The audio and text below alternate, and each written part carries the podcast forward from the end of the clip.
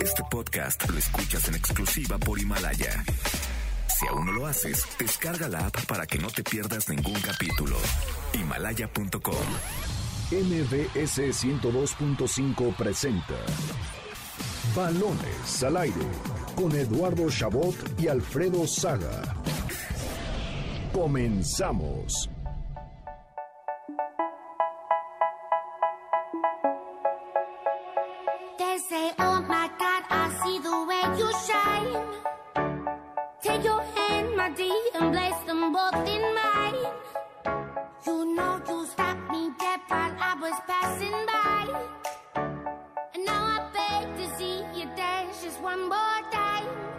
Tarde con 2 minutos, tiempo del centro de México en este sábado 11 de enero del año 2020.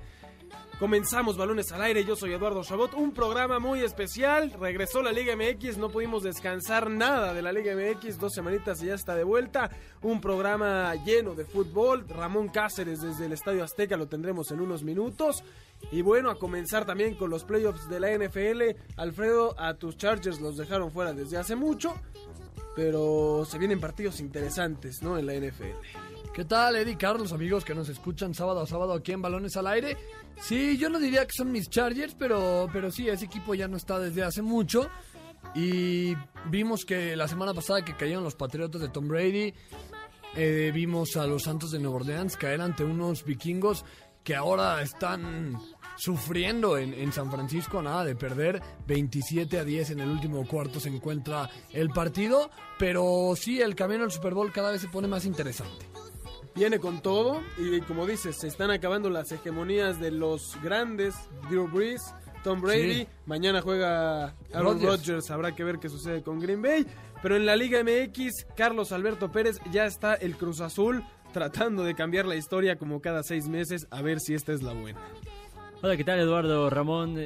que nos estará escuchando en el Estadio Azteca, Alfredo, a todo el auditorio que hoy nos escucha. Y sí, ya por fin regresó la Liga Mexicana. Yo creo que. Por fin, ¿no? Porque no tuvimos ni ni 10 días sin Bueno, Liga MX. digo por fin para aquellos que no calificaron a la liguilla, ¿no? Que son, son, son muchos y, y hoy tienen un debut muy esperado. Estoy hablando de las Chivas, ¿no? Que yo creo que es el partido, yo, o el equipo de esta jornada que más ilusión eh, genera, ¿no? En la Eh, liga. ¿Es contra, Juárez? ¿Es contra tienen Juárez? el todo servido. Pero hoy uno de los eh, periódicos más importantes de México abre su portada diciendo que se estrenan las chivalácticas. Entonces, yo estoy feliz, yo estoy feliz porque ya regresó, regresó la actividad en los equipos de la Liga Mexicana. Sí, Víctor Guzmán, JJ Macías, entre los refuerzos que trae las Chivas, ya abundaremos más en el tema. Pero comenzó la Liga MX y ayer hubieron partidos y con eso comenzamos. Balones al aire.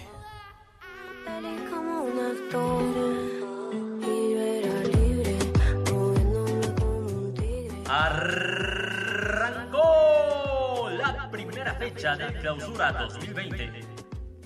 En Michoacán, el Morelia cayó 1-0 contra el Toluca gracias a la anotación de Manuel Gigliotti. Cuidado, se la van a robar y viene el primero. Viene Guillot, el disparo. ¡Gol! ¡Gol! ¡Qué error de Monarcas!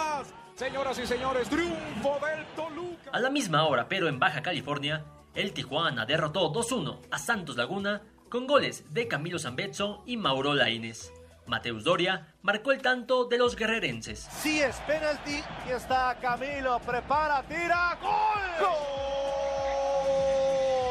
Gol. Doria de zurda, golazo.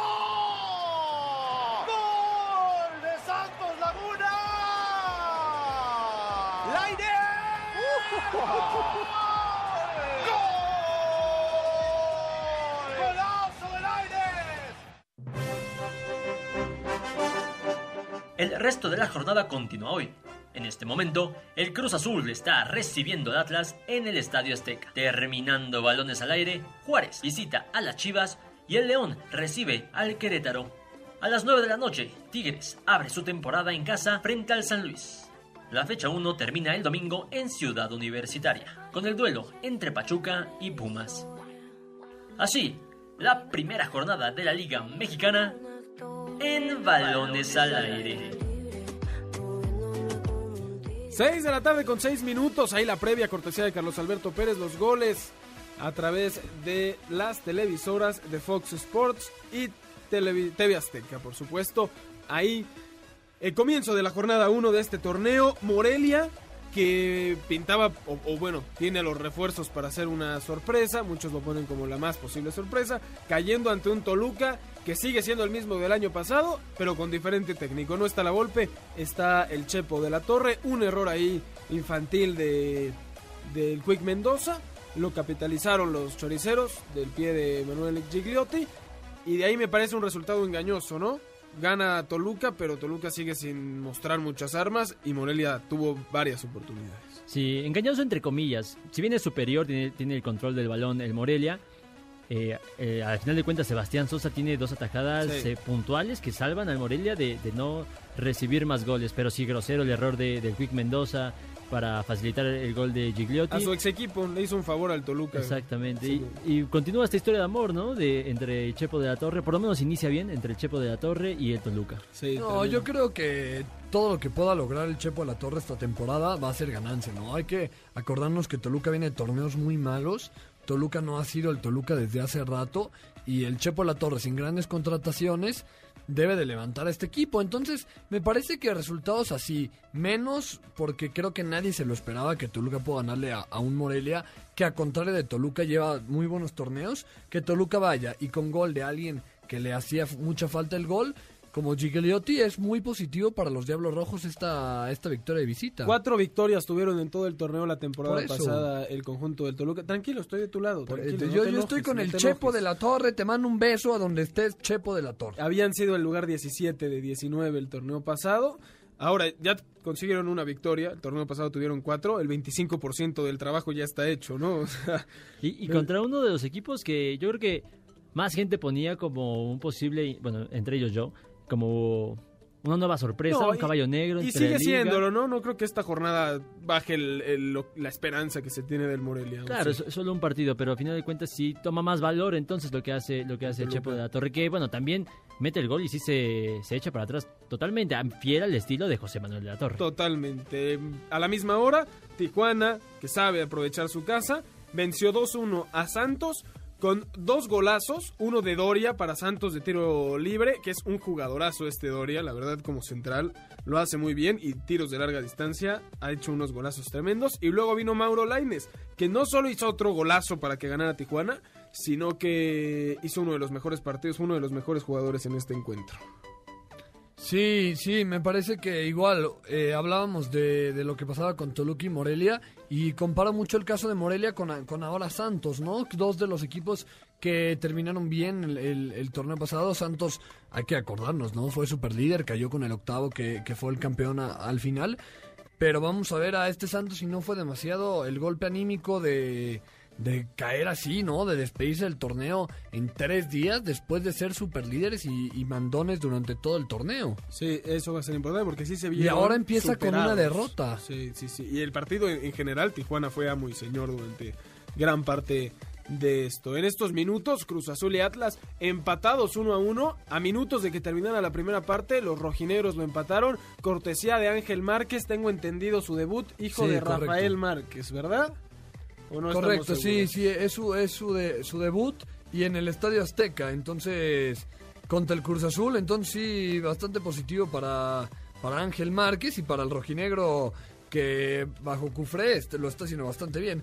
Ahorita te confirmo, ahorita te confirmo si ¿Lo de es, Rafa? eh, lo de Rafa. Perfecto. Mi- Y mientras tanto, sí lo del Cruz Azul eh, Atlas empezó muy bien la máquina, empezó ganando, contundente Orbelín, pero pues a- como al minuto 20 me parece, Orbelín Un eh, poco más, sí. pierde, pierde, pierde la... No sé si pierde la cabeza, fue fortuita la acción de, de Orbelín Pineda, pero final de cuentas pisotón en un poquito arriba de la, del tobillo. Y le complicó las cosas al Cruz Atlas, Azul, porque iba ganando roja. en ese minuto. Sí, tarjeta Y- roja y, y ya lo empató el Atlas. Entonces, Y ya tenemos desde el Estadio Azteca a nuestro queridísimo Ramón Cáceres. Un gusto saludarte, Ramón. El Cruz Azul, como siempre, como de costumbre, se complica la vida. Segundo, que no tenemos el audio de Ramón. Ramón, estás más perdido que el Cruz Azul en su debut. No, ni eso, ¿eh? No, ¿verdad? No tenemos el audio con Ramón. Ahora tratamos de, de volver a hacer el contacto. Pero sí, mientras tanto, una máquina cementera que se veía tranquilo, pero como siempre el Cruz Azul no puede tener victorias ni arranques de torneos así serenos, se complican con una expulsión. Y bueno, ahí está el Atlas respondiendo y poniendo el 1 a 1. Y todo esto rodeado de esta incertidumbre por saber si van a poder contratar a un delantero centro, quien sea, ¿no? Se habló mucho de Akilova, que ya estaba prácticamente hecho y de repente firma con Rayados este Bueno, jugador. está cerca Bueno, de está, está hacerlo, muy ¿no? cerca de, de- de ser eh, futbolista de, del Monterrey. Entonces se queda como, bueno, ante la lesión de Milton Caraglio por tres meses mínimo. Se queda Santiago Jiménez como el único punta. Y, hoy el está siendo Cabecita. ¿no? Bueno, y- bueno, Cabecita es, extremo. puede ser Bueno, extremo, Sí, sí, sí. pero A ver qué tal lo hace el hijo del Chaco, ¿no? Tiene por ahí un hombre que puede pesar mucho, pero... Y, y tal vez un poco la presión del, de la gente, ¿no? Han hablado Sí. mucho como el hijo del Chaco, el hijo del Chaco. No, pero más que nada porque ha hecho goles en pretemporada. Yo sé que es pretemporada y son equipos de menor jerarquía, pero ha hecho goles y ahí está apareciendo cuando los demás no están. Entonces, siento que no es tanto por el nombre del hijo del Chaco, sino porque está haciendo de alguna forma bien, bien las cosas, ¿no? No, Alfredo, yo, yo siento. Sí, tuvo una buena pretemporada. Fue el, fue el hombre gol de Cruz Azul en la, en la pretemporada. Y también porque Cruz Azul no tiene muchos centros delanteros. ¿no? Se habla de lo, lo que pasó con Milton Caraglio, eh, Cauterucho, que siempre fue un desastre, el mismo Méndez. Entonces, por ahí debe de, de- de aparecer el hijo del Chaco, ¿no? Ramón, tú que quieres mucho al hijo del Chaco, ¿cómo estás? ¿Qué tal? Saludos, Ahí un saludo estamos. ahí a los tres en la mesa, a todos los que nos escuchan. Sí, correcto, ya apareció el hijo de, del Chaco Jiménez, Santiago Jiménez, pero ya salió de cambio, ¿no? Lo, lo sacaron al medio tiempo, se acabó la, la Buena aventura, actuación. por hoy de, de- Santiago. Pues dentro de lo que cabe, en, en general Cruz Azul no ha tenido un buen partido a la ofensiva, salvo el golazo de, de Elias Hernández, pero le ha costado generar jugadas y eso lo resiente claramente el centro delantero, ¿no? No fue muy participativo, pero porque el equipo no le generó las, las jugadas. Ahora sale de cambio porque expulsan a Orbelín Piñeda y bueno, el Azul tiene que, que recular ya en zona base. Pero metió, pu- puso un balón en el poste Santiago Jiménez. ¿Por qué? ¿Por qué no darle el mérito a esta futura estrella mexicana? Tiene pasaporte No, mexicano no, tiene, y yo lo veo con cualidades de selección No, en un pero futuro. por eso, Carlos, tú lo matas llamándole Sí. futura estrella Sí, mexicana. ve, ve- ve- ve el peso que le pone encima, ¿no? Por eso luego nos andamos diciendo, no, ve el fracaso Sí, yo, que yo- yo fue. estoy de acuerdo, yo estoy de acuerdo con Carlos. eh, Qué raro que no estés de acuerdo puso- con Saga. Puso un poste, pero, pero al final de cuentas no, no, no es que Siboldi lo saque porque haya hecho un mal partido. Siboldi lo saca porque se queda con uno menos y a lo mejor tener dos hombres como Jonathan y, y Santiago a la ofensiva no, no es muy certero No, teniendo en cuenta que puede perder el, me- el medio campo. Ibas a Ahora, rescindir antes a, a tu hombre joven que tiene mucha presión antes que el experimentado, que sería Jonathan. Sí, correcto. I- Igual creo que ese tipo de comentarios no hacen más que cargarle presión a un joven Eso. que de por sí ya la tiene. Es decir, es, es el centro delantero de Cruz Azul. No es, no es un chavo que esté. Tiene toda la presión de tener la responsabilidad del gol porque Cruz Azul no tiene otro delantero y además tiene una que pesa bastante en esta institución. Entonces, presión ya tiene Santiago. Oye, Ramón, además de ti, ¿cuántos más están en el estadio? No, no los he contado, pero bien podría hacerlo ahorita mismo, ¿no? La verdad es que sí, sí es una pobre entrada. Tampoco es que sea una sorpresa, a esto nos acostumbró Cruz Azul la temporada pasada y, y no había motivos para pensar que sería una buena asistencia el día de hoy. Aunque, pues bueno, no ayer en conferencia de prensa decía Luis Romo que depende de ellos, depende de, de obtener resultados, el hacer que el público regrese al Azteca. Pero cómo no van a estar, cómo van a estar ilusionados Ramón si a mitad de semana tenían hecho prácticamente a Akeloba y de repente ya está prácticamente eh, en, la, en la en la Sultana, Y eso no se lo digas a Ramón, que es de los que más apoya que ¿Con no qué- llegue a que lo va ¿Con qué a argumentos se puede ilusionar esta afición? No, es que, es que estoy de acuerdo. Es decir, a ver, Cruz Azul ya arrancó el torneo y, y es un desastre esta semana. Se les cayó el fichaje de Aquelo al final, cosa que yo aplaudo porque era innecesario un gasto muy fuerte, los 8 millones que, que pedían por él, pero se les cae el fichaje y eso no hay de otra. Después se va Paul Fernández, un tipo que hizo toda la pretemporada. Y no solo eso, el miércoles en conferencia de prensa, Robert Dante Siboldi mencionó que contaba con él para esta temporada. Bueno, hoy no va ni a la banca por lo avanzada que está Boca, ya ¿no? su traspaso a Boca Juniors. Y regresa Edgar Méndez, un tipo que lo pusieron en transferibles, no hizo la pretemporada, llegó ayer apenas a la Ciudad de México y bueno, ya se reintegra a Cruz Azul. Él decía, en realidad nunca me fui. Es, es correcto, ningún equipo lo quiso y esta regresa a Cruz Azul, pero una peor versión de Edgar Méndez porque ni siquiera trabajó con el equipo en la Cosas, pretemporada. cosas de la máquina, de verdad, ¿no? Esto no sorprende cuando sabes que el trasfondo se llama Cruz Azul. Y lo que mencionas de Akeloba es cierto, pero nos vuelve a, explicar, nos voy a dar un ejemplo del tema que es esto de las grandes empresas cuando tienen dinero, ¿no? Tienes a un Monterrey que puede soltar los 8 millones exagerados y que para ellos no es nada para conseguir a Ekeloba, que para el Cruz Azul pues sí es un gasto pues muy fuerte para un jugador que no te garantiza nada.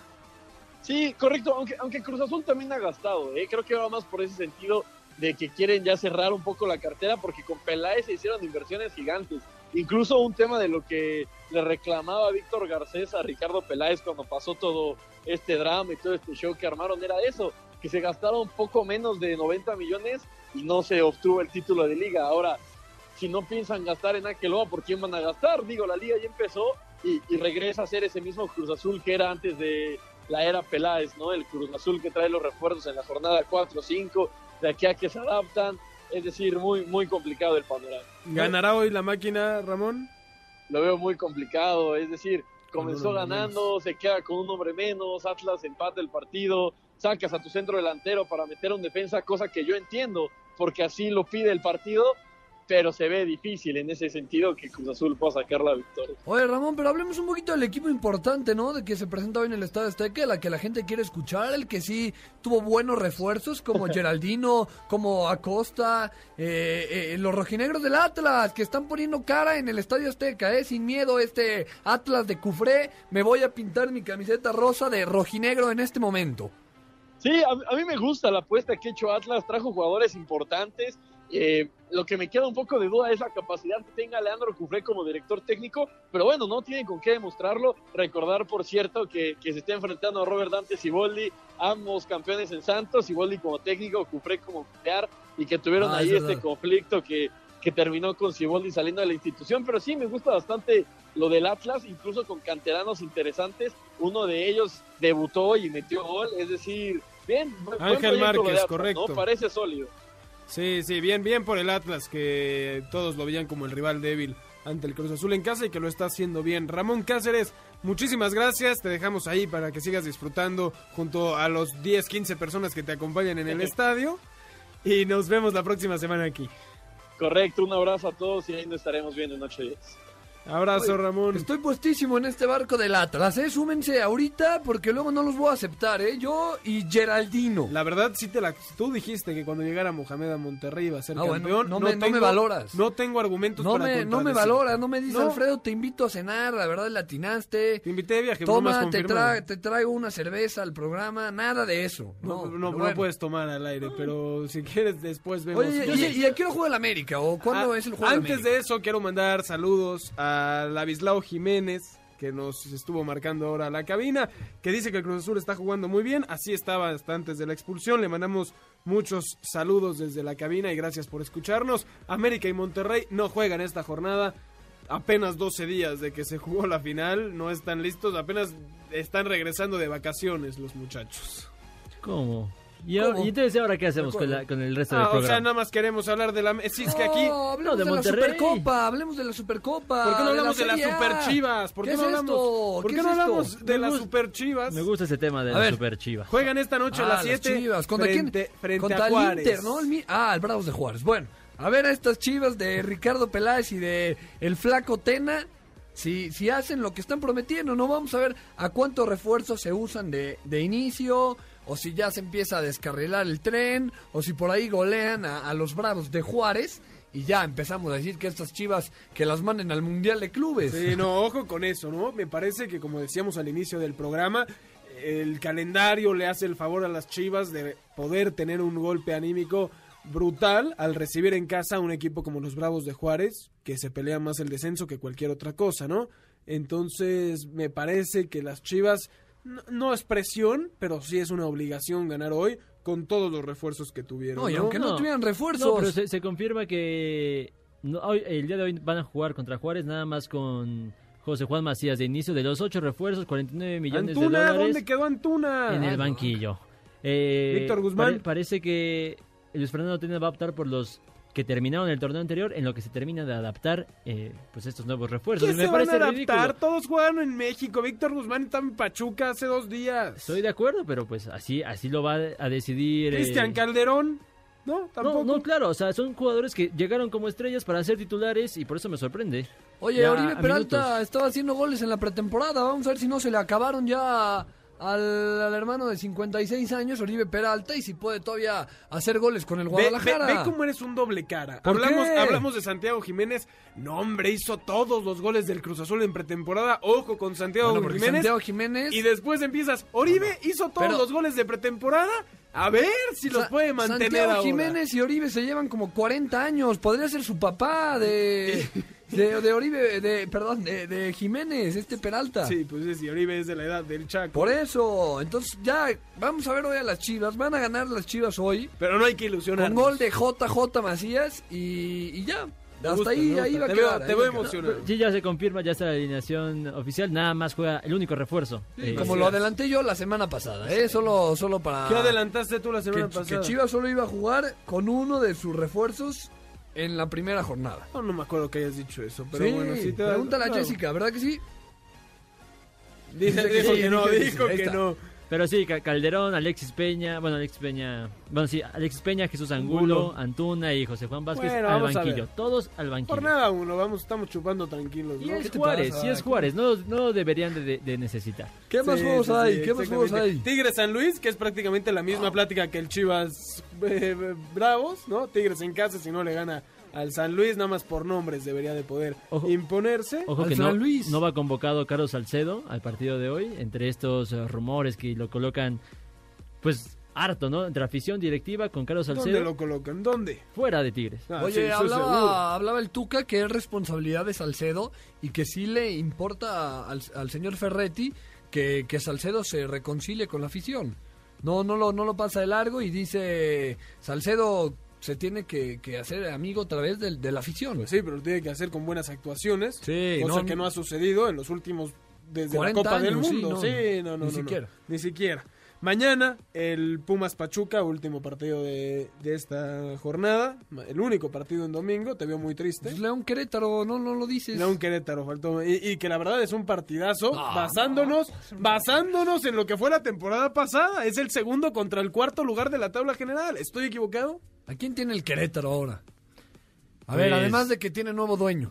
Víctor Manuel Bucetich, es lo único que puedo decir. No, pero pues no, no Rey me Midas, imagino a Bucetich rematando de cabeza.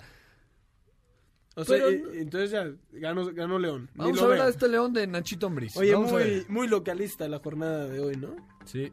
Ay, De hecho, Tanto yo- León puse- Chivas Tigres Bueno, ganó el Toluca de visita. Ganó el Toluca hasta ahora. No, bueno, no ha jugado nadie. El Cruz Azul no está ganando en casa tampoco. Pero la estadística diría que los partidos que quedan. Tampoco ves a Pumas ganando mañana. Ve a Pumas ganando mañana. Ah, Creo que sí, por la localía. Por, Por el sol de Seúl. Sí, por porque ya se que fue Ares de Parga. Ah, mira, eso trae Querétaro, Ares de De Parga. Parga. Pero está bueno el eh, a 12 de la mediodía.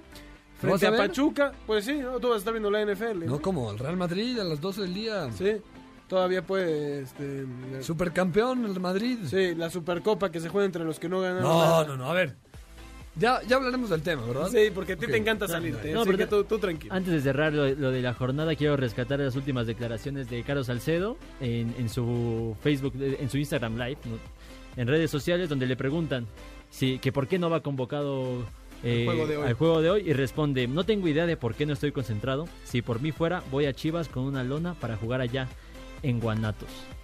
O sea, queda claro que no va a volver a jugar con Tigres. Carlos Salcedo está borrado del conjunto universitario. Vergonzoso, ¿no? Está de rodillas implorándole a Mauri Vergara que lo regrese al rebaño. Ya lo hizo la última vez que jugó Tigres Chivas también. Se hizo expulsar. pidiendo. Claro. Se subió al palco con sus cuates. Ahora es un ridículo porque una cosa es que no jugara en Tigres porque porque el Tuca no le dé oportunidad o que cuando haya iniciado juegos haya probado quién es Carlos Salcedo, que jugó en Europa. Y otra cosa es lo que está haciendo Carlos Salcedo en Tigres, que es verdaderamente ridículo lo que dices de sus actitudes. Y la última vez que se paró en el terreno de juego le costó a Tigres la eliminación. Sí, no, este jugador. Y ahora ha- se queja, en vez de ser humilde. Esto es Carlos Salcedo, el, el, el jugador que dijo que no le quita el sueño ir a la Copa del Mundo. ¿Por, ¿Por qué crees que sigue en Tigres? Nadie se ha fijado en él. qué? Y pues por ese tipo de actitudes. Ah, claro. ¿No? Claro. Que va a querer un jugador así? Que además de que está haciendo todo mal, no lo reconoce y no muestra un esfuerzo súper. Ese jugador ya no tiene nada que hacer en el fútbol mexicano. Ay, lo estamos dando bien duro al pobre de Salcedo con que nos No. calle la boca, ¿verdad? No, ¿cómo? Si no juega. Ni jugará, ¿verdad? Pero bueno, así la cosa en la Liga MX, pero tenemos que ir con más pronósticos. A ver, a ver, pronósticos. Y para eso vamos a ir con la polémica de esta semana. Polémica de balones. ¿Qué equipo es favorito para salir campeón del Clausura 2020? ¿Qué equipo es favorito para salir campeón del Clausura 2020? Nos podemos explayar. Esta, por supuesto, es la pregunta que estará en redes sociales. Podemos irnos también con quién creemos que será la decepción, la sorpresa, el primer entrenador cesado, todo Tú esto. empieza, tú empieza. ¿Campeón? ¿Quién? Sí, a ver. Se viene el bicampeonato de los no, Rayados de Monterrey. quítame. Bicampeonato. Bicampeón del fútbol mexicano. Se vienen los Rayados. A ver, pero ¿por qué? ¿Por qué el Monterrey? Porque se está reforzando bien, porque contrató a Sebastián Vegas de, de Morelia para Pero reforzar se- la se central. les fue Urreta Vizcaya. Pues sí, no, hombre, yo creo que ya, ya. Y se va a ir a Vilés, seguramente. Pero llegó Akeloba. Va cuidado a llegar oh, a oh. Keloba. Va a ser un refuerzo que le servirá. Ya está Habrá en que ver. Ya es un hecho, ya. Es un hecho. Eh, habrá que ver si llega también Ramiro Funes Mori, que también estaba allá en Monterrey, con la esperanza ese ya de que estaba, se ¿no? junten. No, es Rogelio. Funes Ah, Mori. pues hay que decirle a la gente que Se parece el mucho, hermano, el gemelo, por eso le dicen el mellizo, ¿no? A Funes Bueno, Mori, a bien. Rogelio. Si llegan, a mí me parece que Monterrey está haciendo las cosas muy bien, reforzándose en pequeñas áreas, pero manteniendo la misma base. Yo creo que se podría venir una buena época y lo pongo como principal candidato. O sea, dices que el Monterrey va a ser bicampeón. lo dije claramente cuando empecé diciendo Órale, Monterrey bueno, bicampeón del fútbol mexicano. Y estoy de acuerdo, en la semana también me pidieron una opinión de los pronósticos y puse como campeón al Monterrey. Lo de, lo de Rayados, aparte de tener un plantel extraordinario, ahora sí tienen un entrenador que se identifica con el equipo, que plasma una idea de juego y que además es muy bueno. Es decir, no le veo argumentos a ningún otro equipo tan, Claros, ¿no? tan, tan claros como al Monterrey. Sí, en estos momentos. Alfredo, ¿tú con quién te vas? No, pues es que a? Carlos ya le pones una vez la camiseta del Monterrey y ya dice, "Ah, no, no le vayan a traer la del, la del Querétaro, porque ya va a decir que Bucetich va a ser el que remata. No, yo eh, ¿Con quién vas para campeón? voy con voy con las Águilas del América. ¿No? Me parece que ¿Bajo que qué siempre o qué? siempre el América ¿Sin debe Guido? ser el candidato ¿Sin Guido? al título. Creo que el América debe de reforzar bien. ¿Sin Roger? Debe de ¿Sin ajustar Guido? bien en esa, en esa media de contención la salida de Guido. Y hay que decirlo, ¿no? El candidato al título siempre es el América. Eh, estoy de ¿No? acuerdo, estoy de acuerdo con, la última, con la última frase, estoy de Dijimos acuerdo. que Pero, lo que hablaba le puso la gorra del América, Pero- Carlos. pero no, no estamos hablando de ser un Sí, candidato. Estás estamos diciendo hab- quién va a ser campeón. Y para el mí, América. y lo de Guido Rodríguez, la baja de Guido Rodríguez es, es como si se le fueran dos jugadores clave. El tipo era Sí, un todoterreno sí. en el campo y, y cuando no estaba en el, en el, en el césped del Estadio Azteca o en cualquier césped del fútbol mexicano, se notaba a, distancia que no era otro Sí. América. Entonces, Pero va a llegar Marcone, Y- y eso no va a llegar peor. no, no, no, no ven, no ven las no cosas que no son ¿A ciertas. poco crees que el América no va a reforzar Sí, ahí la bueno, de no, y la verdad es que el América últimamente ha sabido reforzarse y sobre Bueno, la hora de ahí manera está. fenomenal. pero ese es el problema, que en realidad El a América día de hoy de ser campeón del fútbol están, mexicano. están a una El semana... América debería, ¿Ya viste que suspendieron al la árbitro a César Ramos. Oye, que César a buena hora Ramos. lo suspenden, No, qué eso, buena onda. eso sucede cuando el América pierde, ¿no? No, pues Hay ¿de que qué le sirve a- a la América que, empezar- lo suspendan? Hay que empezar a culpar al árbitro, un penal por ahí. A ver, ¿por qué no checó el América nunca se, se ¿Por qué no checó el. VAR César Ramos? ¿Por qué ahora, ahora de qué sirve que lo, Lo multen? checó. Ah, peor todavía. Eso estuvo peor, sí, claro. Lo, lo revisa y no puede... Eso sí... Es- ¿De qué sirve ahora que, que lo suspendan? ¿Para qué lo suspenden? Aparte, Para yo- demostrar que hubo un error. Yo no sé de qué te quejas si el día que terminó la final ningún americanista salió a reclamar al árbitro. Todo, todo el mundo No, se, supo. se esperaron ahorita, ¿no? Entonces. No, pues es que es una que- ridiculez es que que, no lo suspendan sentido. al árbitro. Es como si le echan limón a la herida de la final. Estoy ya, que no lo hubieran suspendido, déjenlo ahí, ya. Sientes como que te regresaron. yo quisiera ver ahorita a César Ramos 29 de pitar el Cruz. Azul Atlas. Sí, bueno, igual lo está haciendo bien. Entonces, no, no te bueno. convence, ¿no crees que el América sea uno de los candidatos? No, no, sí creo que puede ser un candidato. No, No, creo que porque es el principal campeón. América. Yo creo que le va a costar trabajo porque se les fue el hombre más importante. Roger era uno de los jugadores que de cambio también hacía mucha diferencia. Habrá que ver cómo se refuerza un América. El América y Monterrey, los dos candidatos que estamos poniendo, son los equipos que menos preparados y menos de contrataciones han hecho. Sí, porque Antier acabó porque el torneo. antier acabó el torneo. Ahora, hay un, hay un dato que aquí voy a hacer comido vivo, pero quiero que, que- que se grabe. Porque Nicolás Castillo pidió una oportunidad más. Nicolás Castillo lo querían fuera de Cuapa, pide una oportunidad más. El chileno está metido a tope, ¿eh? Ojo con, con Nicolás Castillo. Oye, tú, tú de verdad... Pidió en- en el- una en el- oportunidad. En el romance de ser increíble contigo, a todos les das chance. Pidió una oportunidad de. Nico Castillo, vamos a ver qué hace, ¿no? A- ok. Es su a última, la, última oportunidad de su carrera, si no, se va a ir a no sé No, dónde, a la puede ir a MLS. Chile a Sí. disfrutar de, de- del fútbol No, en Chile no le van a pagar lo que le pagan aquí. Eso seguramente, nadie le va a pagar. que Y, y- también por Bueno, eso, MLS, pide, por eso pide otra oportunidad, pues también. Bueno. Ah, o sea, Claro, quiere seguir cobrando lo que cobra aquí, ¿no? No, pero, pero sí, ojo con Castillo. A ver, es este jugador que, pues sí, tienes una ligera esperanza ahí a lo lejos de que despierte ese instinto goleador, ese instinto de killer que tuvo en Pumas alguna vez, pero que ya van tres años de esa de ese Nico Castillo Yo maravilloso. sigo sintiendo que Nico fue un jugador que se supo cargar un equipo que no tenía nada más que a él y por eso fue tan importante en Pumas. Cuando llegó un equipo en el que tenía que ser uno más, porque tenías a jugadores de un nivel extraordinario, como la mayoría de los del América, no supo adaptarse a no ser O sea, ¿hace el hombre que América en darle una oportunidad? Hace mal en- No, no, no hace No, mal. pues ya el América no un- tiene de otra, pues sí. el Y hoy, América- y hoy, hoy Nico Castillo es suplente, o sea, tampoco es como... Sí, pues no, se evidentemente se va, delanteros. se va a tener que ganar el puesto, ¿no? Será, será importante.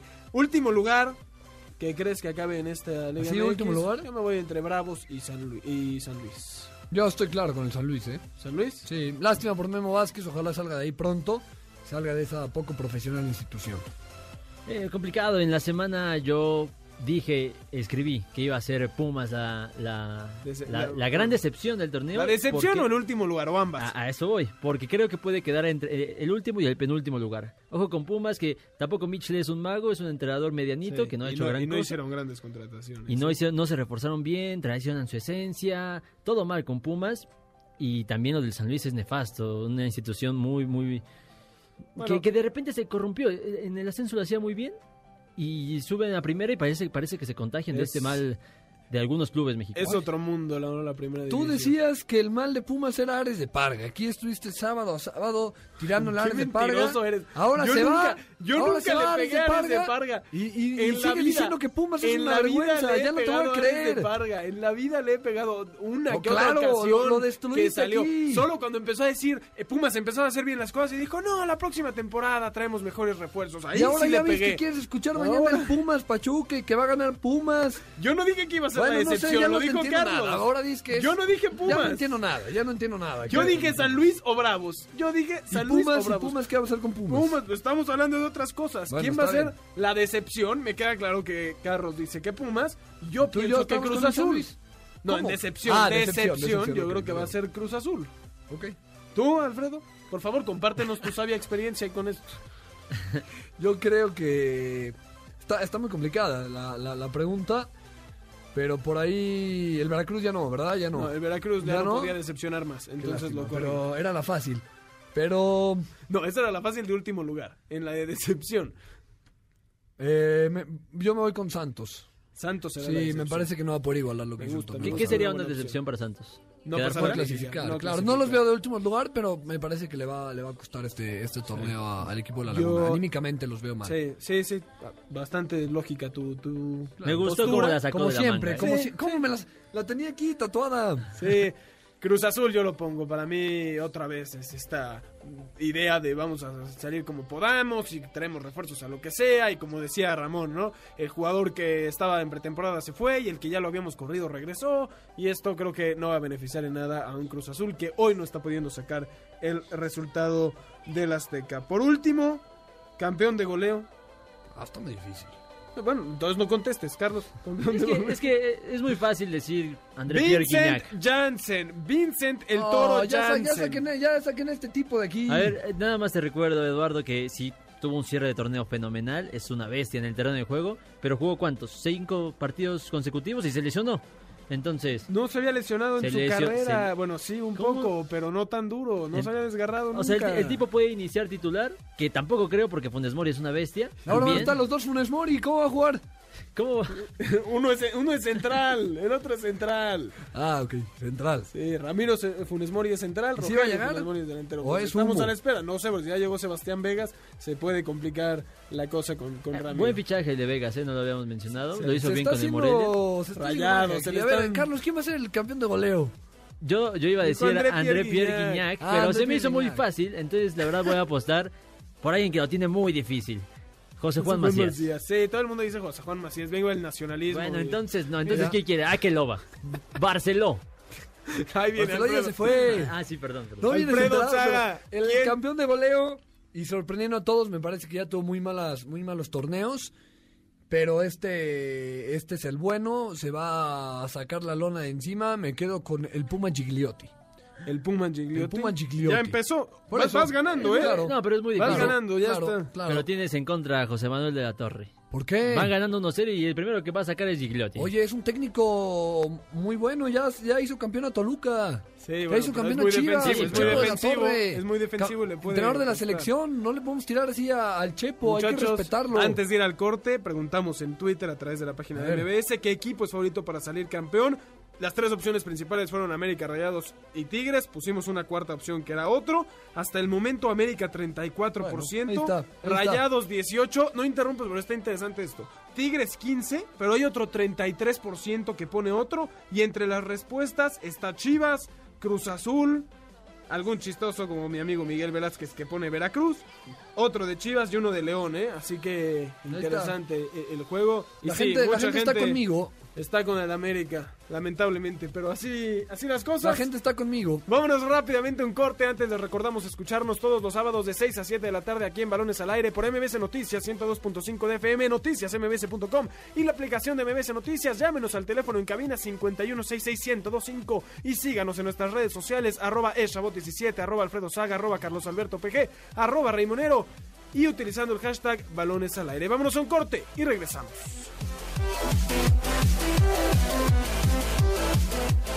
Balonazos al aire. Edgar Méndez regresó a la Ciudad de México tras ser puesto en la lista de transferibles de Cruz Azul y no realizar la pretemporada con el equipo. A su regreso a la capital del país, el futbolista español señaló que en realidad nunca dejó de ser parte del club. Raúl Jiménez jugó 90 minutos en el empate del Wolverhampton 1-1 ante el Newcastle. Con este resultado, los Wolves se alejan más de los puestos de Champions League, de los cuales están ya a cuatro puntos. El futbolista mexicano Diego Lainez participó en el triunfo del Betis 3 por 0 en la Copa del Rey. Salió de cambio al minuto 77 para darle lugar a su compatriota Andrés Guardado. Irving El Chucky Lozano entró al minuto 91 en la derrota del Napoli un gol a cero ante la Lazio. También en la Serie A, Zlatan Ibrahimovic debutó en su primer partido como titular anotando un gol en la victoria del Milan 2 por 0 en su visita al Cagliari. Estás escuchando Balones al aire. En un momento regresamos. Este podcast lo escuchas en exclusiva por Himalaya. Continuamos en Balones al aire. Los emparrillados. 6 de la tarde con 42 minutos tiempo del centro de México en este sábado 11 de enero del año 2020. Seguimos en Balones al Aire por MBS Noticias 102.5 de FM. Antes de comenzar con la información de la NFL, eh, información que está saliendo en estos momentos es que el Pocho Guzmán, jugador ahora de Chivas, ayer pidió ausentarse por motivos personales de la práctica, hoy no está con Chivas, habrá que ver qué sucede con la situación del Pocho, pero en cosas más agradables, San Francisco después de una temporada estupenda ya está en la final de conferencia. Sí, San Francisco que con su defensa como estandarte de nuevo logra parar a, a- a los vikingos de Minnesota en casa, avanzan a la final de campeonato de la conferencia nacional y bueno, ¿no? Un, un eh, sistema de juego en la ofensiva, mucho de darle el balón a, a sus corredores sin tener que exponer, digamos, mucho a Jimmy Garoppolo, quien no, casi no casi no lanzó el balón, todas las anotaciones de San Francisco fueron por tierra. Y bueno, ahí está San Francisco acabando con un coreback. eh, Eso, eso te iba a un preguntar. coreback X, ¿no? Como lo es Kirk Cousins. San Francisco ha sabido reconocer el no tener a un eh, mariscal de campo de primer nivel y aprovechar las otras virtudes que tiene el equipo. Sí, me parece que San Francisco sabe manejar a su ofensiva. No, no quiero decir que Jimmy Garoppolo sea un mal coreback tampoco, pero No es el que te va a salvar el te- juego. no, como que no ha demostrado lo, lo que vale, no ha demostrado lo que se hablaba de él cuando se decía que era la reencarnación de Tom Brady, el, el alumno de, de Tom Brady, el que quería Bill Belichick para, para el futuro de su organización con los Pats. Pero tampoco ha fallado y ha sido inteligente a la hora de Tomar de- de, decisiones. ajá, de tomar decisiones, de correr el balón. Hoy, cuando se puso a lanzar, le interceptó un linebacker por ahí. Vamos a ver a estos, a estos Niners ahora la próxima semana en casa, seguro, ya es seguro que en casa no importa si gana Seattle o Green Bay, pero la final de la conferencia nacional va a ser en, el Levi Francisco. Stadium en Yo- San Francisco. Yo creo que lo de San Francisco sí tiene un nombre a quien eh, recaer esta, eh, este, estos triunfos que, que están teniendo esta temporada y me refiero a- al entrenador en jefe, Kyle Shanahan, llegó en el 2017 y a partir de ahí, pues poco a poco le ha ido cambiando la, la cara a un San Francisco que estaba por la lona. Y coincide, un año después, con la llegada de, de Jimmy Garoppolo. Entonces, creo que tanto Garoppolo le ha, ser- le ha funcionado bien a Shanahan, como Shanahan le ha servido muchísimo a, a Jimmy Garoppolo. Entonces siento que esta relación es fructífera. No es un, un mariscal de campo extraordinario, pero sí se compenetran muy bien entre los dos. Entonces creo que es el favorito para llegar al Super Bowl. Sí, supieron reponerse de toda la situación de Colin Kaepernick, ¿no? Sí, claro. Que- que Otro- fue- es otro equipo. Le sí. costó trabajo, pero sí. Robert Sale también se llama el coordinador defensivo que está haciendo una sensación por lo que es en espectáculo fuera de fuera de, del terreno de juego como lo que está logrando hacer con la, con la defensiva. Y decías, entre Green Bay y Seattle, que se juega mañana a las Sí. 5.40 Partidazo, ¿eh? de la tarde desde Green Bay, desde el estadio de los Packers. ¿Quién es favorito en esa serie, muchachos? Me parece que Green Bay sale como favorito. ¿Por la localía o en general? Mira, en las apuestas es favorito por 2.5 puntos, o sea que es el juego más cerrado de todo, de todo el fin de semana. Y vamos a ver si a Russell Wilson no le incomoda el frío que va que se va a sentir en Lambeau Field. Mientras que Aaron Rodgers tendrá que demostrar que la Claro, experiencia pesa. claro. Matt, Matt LaFleur, este, este nuevo head coach de los, de los Packers, va a intentar llevar a Rodgers y a, y, y a Green Bay a una nueva final de conferencia en San Francisco. Tienen que pasarle por encima de estos Seahawks, que sí, no tienen corredores, eh, corrieron muy poco la bola porque ahora está Marshawn Lynch y, y ya, ¿no? Porque perdieron a sus tres corredores de toda la temporada, tuvieron que ir por el veterano. Vamos a ver para qué le alcanza a, a Seattle en Green Bay. ¿Quién gana, Alfredo? Green Bay. Carlos. Yo creo que es muy cerrada esa, ese partido, es el que más ilusión me genera. Me voy a inclinar por, por Seattle. Creo que sorprenden, las estadísticas no están a favor de, de Seattle en el Lambeau Bueno, Field. Tampoco estaban Entonces- en contra de los Pats y ahí cayeron. Exactamente, entonces Sí, sí, yo, yo, yo voy a poner en la final de conferencia a San Francisco y a Seattle. A las 7:15 de esta noche se juega el Ravens Titans. ¿Tiene alguna posibilidad Tennessee ante Baltimore? Eh, me parece que eh, hay que ver a Lamar Jackson. Es de ¿no? las series más disparejas, ¿no? Sí, sí, en, en el papel sí, pero tiene eh, Tennessee un, juego, si hablábamos de que San Francisco hace muy bien lo de correr el balón, bueno, Tennessee lo hace 20 veces mejor, ¿no? Le dan el balón a, a Henry, que es una sensación, que hizo trizas a, a los Patriotas, donde el quarterback Tennessee no tuvo que lanzar nada, tuvo las estadísticas de Ryan Tennessee como mariscal de campo lanzando el balón fueron muy malas en, en Nueva Inglaterra la semana pasada. Sin embargo, su arma se llamó Derrick Henry, este corredor que es enorme, muy difícil de, de parar, y va a intentar jugar a eso, Tennessee, sin nada, de- sin nada que perder. Y con lo anímico de Incluso- haber sí, sacado a Y enfrentando Tom Brady. al, al MVP, que se llama Lamar Jackson. Incluso los Titans relevan a jugadores en, en pleno a, relevan a quarterbacks en pleno partido. En unos momentos fue Marcos Mariota, después Tannehill, lo que, lo que habla de que no dependen del, del Del quarterback, quarterback. como bien dice eh, Alfredo. Y, pero sí, enfrente está un equipazo, el mejor equipo de la, de la NFL para mí es el- son, los, son los Ravens, favoritos para llegar al Super Bowl. Pero así como no era no tenían las estadísticas y tenían todo en contra los Titans contra Los contra los. Patriots, con el mejor quarterback tal vez de la historia, pues tampoco los tienen hoy. Entonces, yo sé que es un rival distinto, yo sé que están en mejor forma, pero, Sí, pero el, el, el- el- el envío anímico que tienen de haber Claro. sacado a Tom Brady, eso, eso es algo que en lo que también se pueden basar. ahora ¿Y mañana o- algún otro comentario sobre este partido? no, yo quería eh, dejar en claro también el crecimiento que ha tenido han tenido los los Ravens eh, desde el 2015. Desde el Super Bowl, o- es más, incluso porque en el 14 es que ganan el, o el dos- en 2013 ganan el, el Super Bowl en Nueva Orleans y de ahí sale Ray Lewis Exacto. y viene otra pues reestructuración del equipo. Y empiezan eh, con marca negativa, lo- la van igualando, hasta llegar ahorita ellos tienen casi a, a- en la antesala prácticamente del, del Super Bowl. Pero bueno, Mañana, 2 de la tarde, Kansas City ante Houston. Houston rescató ante Buffalo Sí. el partido del comodín en no de tiempo extra. Me parece que mañana Kansas también tiene una serie bastante sencilla en el papel y que no debería de tener problema ante los Texans. Sí, unos Texans que se que no paran de decepcionar a, a su gente y lo digo por el equipo que tienen, ¿no? Tienen un equipo para grandes cosas. Deshaun Watson, un, un buen coreback a mi punto a mi punto de vista, sin embargo no ha, no ha dado el ancho que se le pide, grandes receptores, buen juego terrestre y enfrente va a enfrentar a un Pat Mahomes y al estadio de Kansas City y a Andy Reid, ¿no? Un, un coach Conocedor. mucho más eh, experimentado que, que los mismos Texans. Enton- Entonces, todo le juega en contra Houston, menos su mentalidad, ¿no? Y ver a lo que a lo que llegan con JJ Watt ahí como Ahora, capitán. ahora, bueno, yo sé que ya transcurrió mucho tiempo, pero se enfrentaron los, los Texans y, y Kansas City en temporada regular y el partido se lo llevaron los, los, los Texans. Entonces, ojo con eso. Antes de continuar con esto, ¡Geraldino! el Atlas. Qué molesto es que esto suceda junto a Alfredo, que estuvo hablando de Geraldinho todo el, todo el Geraldino, programa. Geraldino, vámonos ahorita Al de ángel. fiesta, Geraldino. El Atlas al 87 le está ganando al Cruz Azul, que cómo sabe perder de último minuto en el Estadio Azteca. Le dio la vuelta el rojinegro, ya lo gana 2 a 1 con gol de este refuerzo.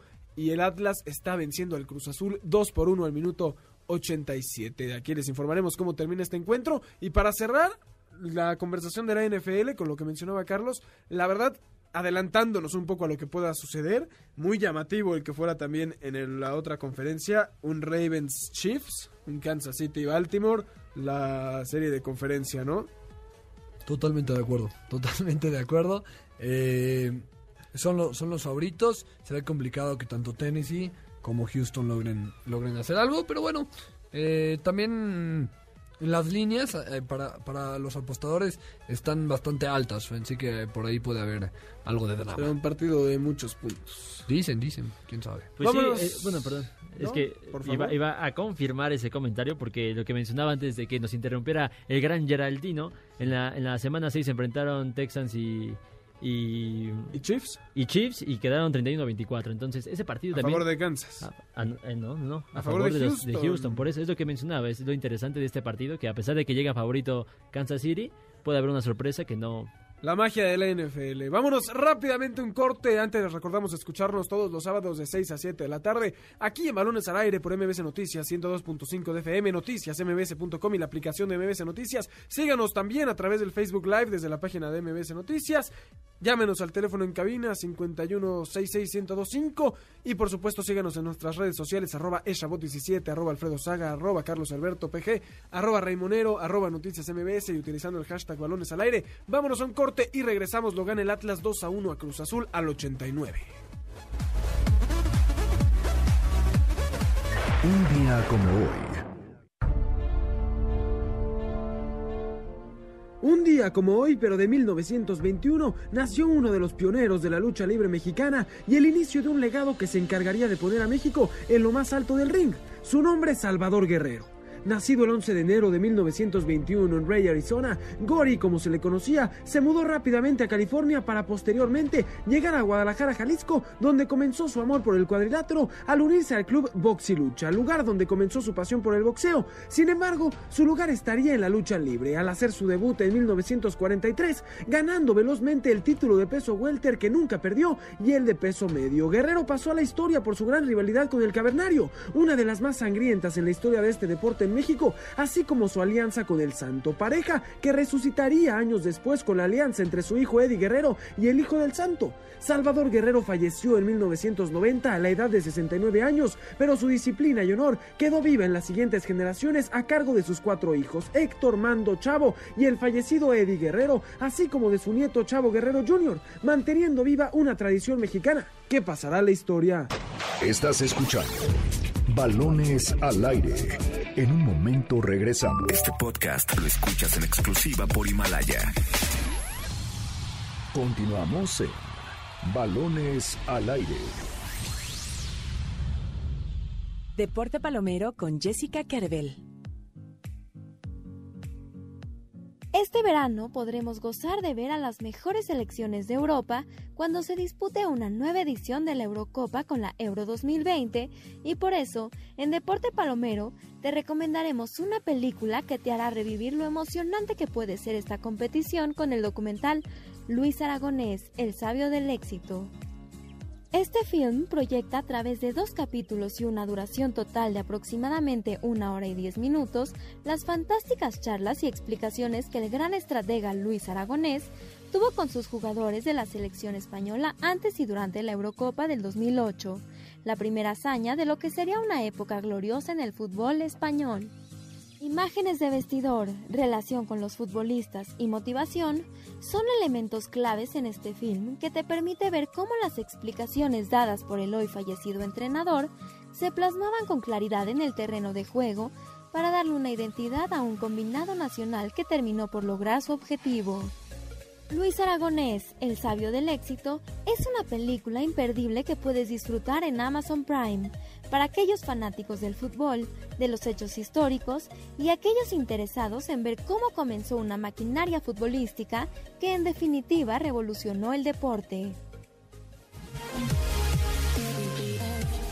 6 de la tarde con 56 minutos, estamos de vuelta aquí en Balones al Aire. Ahí escuchábamos, por supuesto, el deporte palomero de Jessica Kerbel, una película muy recomendada de Luis Aragonés, que en paz descanse, y ese inicio de la selección española, de la época gloriosa, la última gran época de la selección española en 2008, que gana la Euro, y de ahí se viene el Mundial en 2010 y la siguiente Euro en 2012, ¿no? Con la esencia que dejó Luis Aragonés y que, bueno, Vicente del Bosque la, la sigue una vez que se que deja el Vicente del Bosque y sobre todo el, Fútbol Club Barcelona. Sí, pero bueno, sí, pero- que pero deja ahí una por, por eso por eso tiene más relevancia de Luis Aragones, pero gran gran eh, película. Sí, también hay una que habla de, de cómo ganan el, el, el Mundial. No, en a- 2010. para arruínanos el deporte palomero de la próxima semana.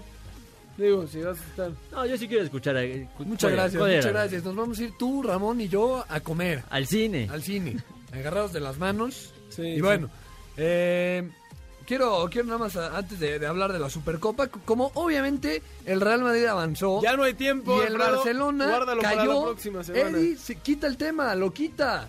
No lo quité. Lo quitó el Si tema, no se habló de la Supercopa. si contestaras en el grupo- 6:57 de la tarde y no hemos hablado de la Supercopa porque a Eddie no le gusta que el Real Madrid gane. ¿Están, La están- Así está. ¿Están hablando del partido casi casi amistoso que se juega mañana? O- ¿Cómo o- mi- No. El que se juega Ya, entre dos voy. equipos, la Supercopa que debería de ser entre el campeón de Copa del Rey y de Liga, Vam- vamos a- y que se está jugando entre dos equipos que no ganaron Vamos a dejárselo a Alfredo. Alfredo, ¿nos puedes des- definir el término de Supercopa? Mira, hay gente que habla mucho del sextete del Barcelona. ¿Qué, qué que- tiene que ver eso? Que, que para ganar un sextete necesitas ese título. Es el supercampeón. Pero desde febrero. ¿quién juega la Supercopa? ¿Quién jugaba? o ¿Quién Desde- debería de jugar la Supercopa? Pero desde, entonces el mundial de más equipos no va a contar. Porque el mundial se juega de 32. Desde No febrero. tiene que ver, porque ahí sí tienes que calificar. En este no año fuiste campeón de pasado nada. Se habló de eso. Pero bueno, antes. Ya, qué bueno que ya, Ya. llegó el cocodrilo. Hay que mandar Para- saludos, Vamos, saludos. manda saludos. Saludos a, a una verdadera fan de los Seattle Seahawks, a, a mi hermana Esther Sada, que nos escucha sábado a sábado. Perfecto, muchos saludo. saludos a tu hermana. Qué y bien ya que nos está. vienes a salvar de aquí de, de Eddie, que pone el... No, por No. favor. No, Ponen los temas dependiendo de sus Sergio. equipos. Exacto, No, sí, no eso sí, contesta, eso sí es no verdad. no contesta en el grupo. Yo le pongo, les late este tema. Nadie contesta. Nadie contesta, El entonces se- aguanten. Se aguantan, pues, Pues sí. sí, pues sí, ni modo. Voy a O publicar bueno, los o a lo mejor es que el silencio otorga. ¿no? Exacto. Eso... Pues sí, sí, sí. Eso te juega en contra, No, Alfredo, porque- sin Eso fue- O, o más bien ya ignoras los temas. No, ¿ok? no, ni, Ni contesta, estoy, ni ponemos- estoy en ese vamos a- claro que sí, Yo ponemos- creo que me están sacando poco a poco de este, de este Ah, sitio. sí, de plano. Sí, sí, sí. sí. No, no, no, va- vamos a hablar con, con alguien. Si no, me, me haces espacio aquí. el- Exacto, sí, no, no sé de qué podríamos hablar, porque yo de fútbol, pues sí, no. Y Alfredo de nada, otra cosa, cualquier otra cosa tampoco. Que no sea de Entonces, fútbol, entonces sí que vamos a hacer un buen equipo, ¿eh? Bueno, Bueno, aprenderemos. intentamos. aprenderemos. Sergio, para hoy, ¿qué Hoy, sabremos? 100 años del Salón México. Carlos, Eh, platícale. A ver. No, no, no, No, por favor, yo quiero que nos maraville el día de hoy. Ay, sí, No sabe ni dónde estuvo, porque ya no está. No, sí, no, sí llegas a ir al Salón México. ¿no? No, no, la verdad. Somos no muy jóvenes. no es que sí muy jóvenes, es cierto. Sí, ya no existe. Pero hubo películas. Sí, es que Eso sí. no- nos la pasamos viendo los documentales de fútbol para hacer el deporte palomero. Claro, y- eso, eso escuché. Sí, sí, sí, muy y entonces informados. ya no nos queda el tiempo para Exacto, no, no da, ¿verdad? No da la vida. Muy bien. Pero, Pero, podemos bueno, escuchar el programa. exacto, ya sabrán Y dónde ya. estuvo. Y, Exactamente. y ustedes ya pueden impresionar. Perfecto. Pues, Bueno. Sergio, te dejamos. A nombre de Alfredo Saga, de Ramón Cáceres, de Carlos Alberto Pérez, yo soy Eduardo Chabot. Esto fue Balones al Aire. Los esperamos la próxima semana y los dejamos aquí con el cocodrilo. Este podcast lo escuchas en exclusiva por Himalaya. Si aún no lo haces, descarga la app para que no te pierdas ningún capítulo. Himalaya.com